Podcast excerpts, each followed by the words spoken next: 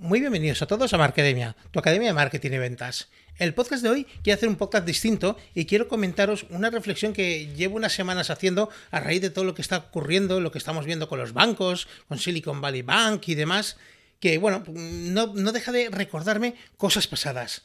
Yo ya tengo una trayectoria y, recuerdo hace muchos años, por allá por el 2007-2008, cuando ocurrió la crisis financiera, escuché una serie de frases como esto va a ser bueno porque va a servir para hacer limpieza.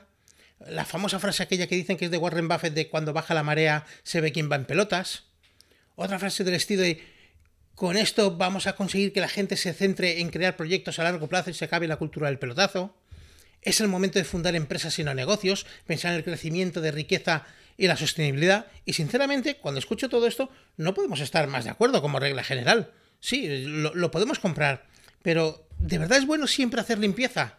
Eh, pues en ocasiones sí, pero no deja de ser una verdad que detrás de todos esos proyectos, o de muchos de esos proyectos, hay personas que lo pasan mal, que han, puesto todas sus ilusiones, han puesto su presupuesto, e incluso han puesto el presupuesto de, gente que han confiado en ellos y lo han perdido. no dejan de ser personas. Eh, ¿Que tenían cimientos de barro? Pues es posible. Pero a lo mejor es que no han sabido hacerlo mejor, no se les formó, se les crearon falsas expectativas. Y eso ocurrió mucho. Yo en su momento monté por allí por el 2006 un proyecto con unos amigos y en el 2008 no quedaba ni proyecto ni quedaban amigos. A todos nos puede pasar. Yo es del proyecto del que más he aprendido con mucha diferencia y que sirvió de punto de arranque para, para el profesional que soy hoy en día. Pero ya os digo, nos puede pasar a todos. La frase esta de cuando baja la marea se ve que van pelotas, pues sí y no. Es cierto que muchas pequeñas empresas cerraron, pero también es verdad que hay muchas grandes empresas a las que se les rescató. Deberían haber cerrado.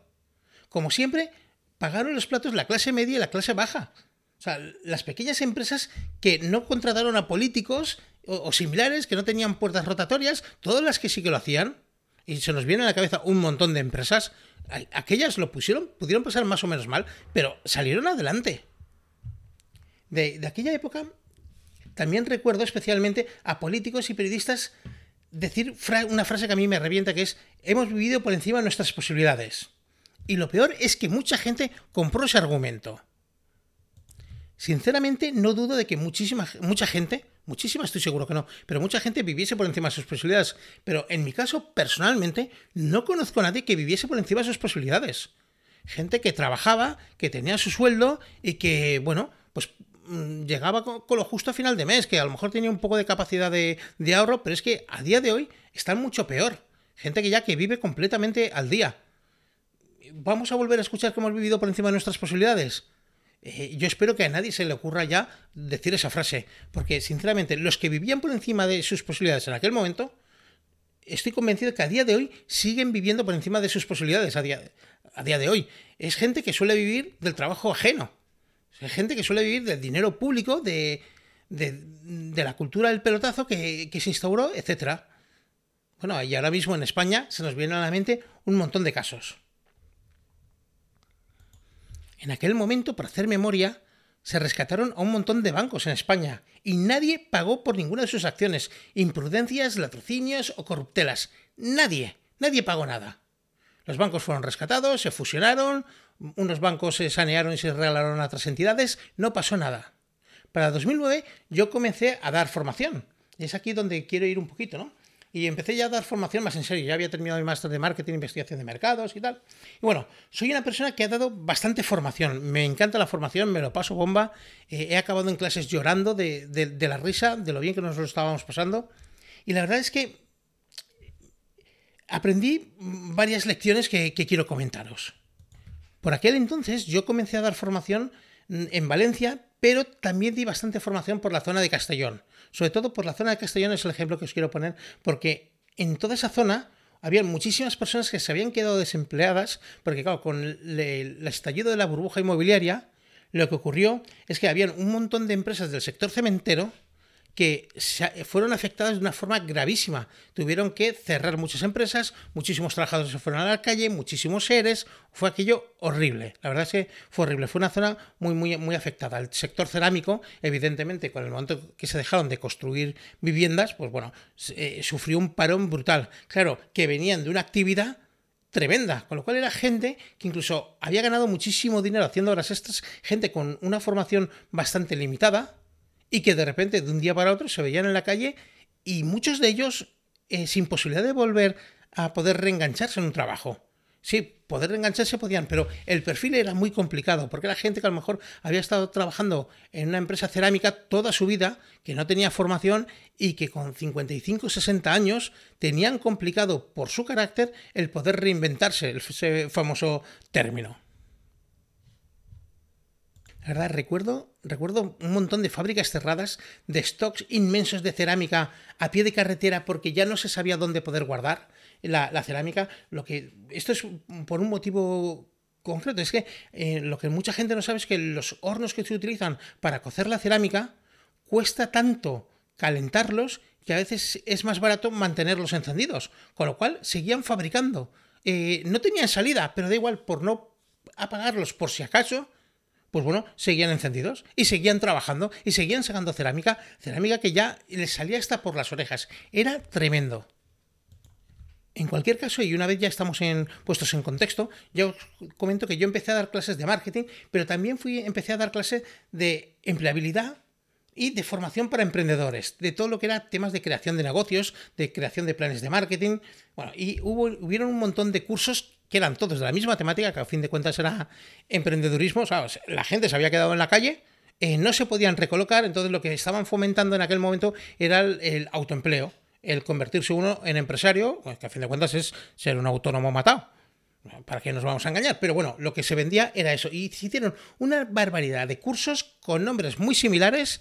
Y, y bueno, que ahora yo os voy a comentar cuál, es, cuál fue mi experiencia.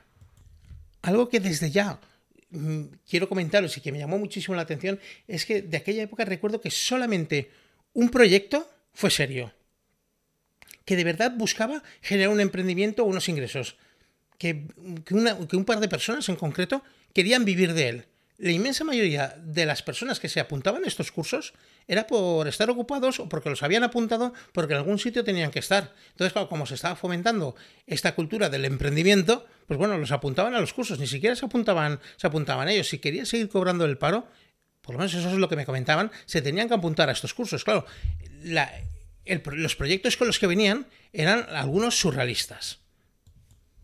Entre 2009 y 2012 yo daría por lo menos unos 20 cursos para emprendedores y poniendo la palabra emprendedores muy, muy entre comillas, porque no tenían el perfil de ser un, emprendedor. Y con nuevo 10 proyectos de media para cada uno de ellos, con lo cual, eh, vamos, vi más de 200 proyectos. Y todos ellos, de verdad, solo uno de ellos buscaba algo sostenible, algo que realmente fuese una empresa, que, fuera que fuese un proyecto serio. El resto te ponías a trabajar con ellos y te, dabas cuenta que, bueno, una, locura. Cosas de las que yo me, di cuenta dando estos cursos y sobre todo con el enfoque que daba la gente a sus propios proyectos. Yo me di cuenta que no habíamos aprendido nada. Todas esas famosas frases que habíamos comentado al principio, mm, sí, como para ponerles un eslogan bien, pero poco más. La mayoría de los proyectos eran muy, muy a corto plazo. La gente buscaba hacer dinero a corto plazo y salir corriendo, como la película de Woody Allen de Coge el dinero y corre. Como os comento, otro aspecto es que la mayoría de los futuros emprendedores no tenían capacidad para poder emprender absolutamente nada. El perfil era muy limitado para ser un emprendedor. Y no lo digo con un carácter, peyorativo, porque en mi caso, cuando yo monté mi proyecto en el 2006, fue lo mismo. O sea, lo que pasa es que yo luego me formé, vi las carencias que tenía y empecé a formarme. Yo en este caso, pues eh, para los proyectos, falta de recursos económicos, falta de conocimiento, falta de tiempo, falta de contactos, falta de compromiso con su propio proyecto, falta de resiliencia, de capacidad de aguante y de lucha. La gente, y hablo de los que organizaban los cursos, es muy generosa con el dinero público. Lo único que les preocupa es lanzar cursos, porque cobran en función de los cursos que lanzan.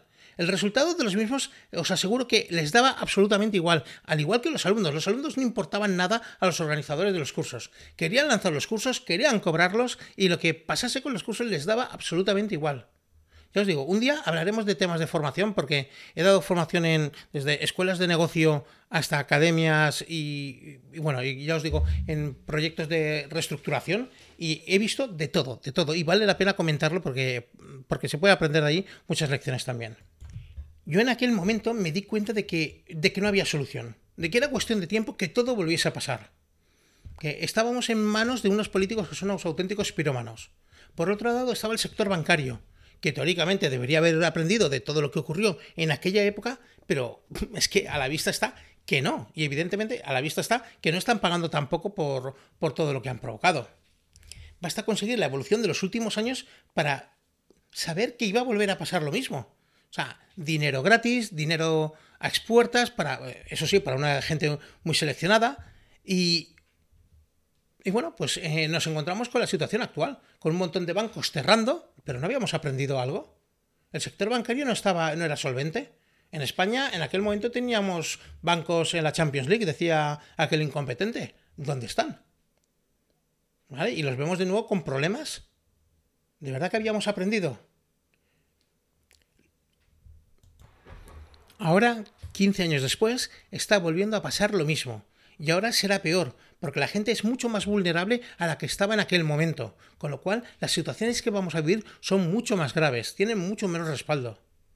¿Lo que podemos esperar? Pues bueno, va a ser lo de siempre, más impuestos, más pobreza, menos libertad y mucho más control por parte de la, de la gente. Esto es el anticipo de las CBDC y no es una casualidad todo lo que estamos viviendo. Vamos a ver fusiones bancarias, vamos a ver empresas que se van a paseo, eh, empresas que, que no van a tener liquidez, etcétera, etcétera. En 15 años, después de una crisis gravísima, no hemos aprendido nada. Así que una nueva crisis y las que vendrán, y las que vendrán, porque el cortoplacismo sigue siendo tan importante o mucho más que hace 15 años. Y si eso no lo reparamos, pues bueno, pues ya me diréis qué es lo que vamos a hacer. Bueno, hasta aquí la reflexión, no quiero alargarme mucho, y, pero sí que me gustaría saber vosotros qué pensáis, cómo estáis viviendo este momento y cómo vivisteis aquel momento los que seamos más viejunos. Venga, un abrazo y nos vemos el próximo martes.